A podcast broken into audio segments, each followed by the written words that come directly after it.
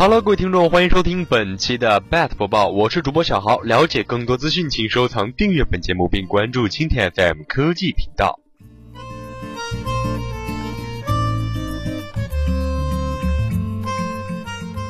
说新浪已是阿里的囊中之物。虽说阿里收购新浪微博，其消息并未坐实，但双方都未曾直接否认。这次收购的逻辑完全说得通。那么收购成功的话，阿里巴巴不仅多了一个入口，而且传媒的收购版图也将继续扩张。不做任何评论，我们只是上市公司，不能乱说。这是新浪掌门人曹国伟对阿里全资收购新浪微博的传言最新回应。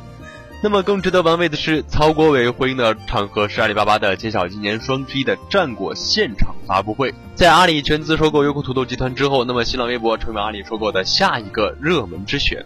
近日啊，有消息称新浪将全面停止社招，并启动业务合并优化。那么业内怀疑称是新浪此举是为了整体出售给阿里时控制成本，以优化财报，借此获得自身更高的卖身筹码。那么有多位内人士对记者表示称啊，阿里收购新浪微博可能性极大，甚至有人认为是早晚的事儿。那么一方面，阿里需要新浪微博这个媒介补齐短板；另一方面，新浪则需要更多的变现能力。好的，以上是本节 bat 播报的全部内容。了解更多资讯，请收藏、订阅本节目，并关注青田 FM 科技频道。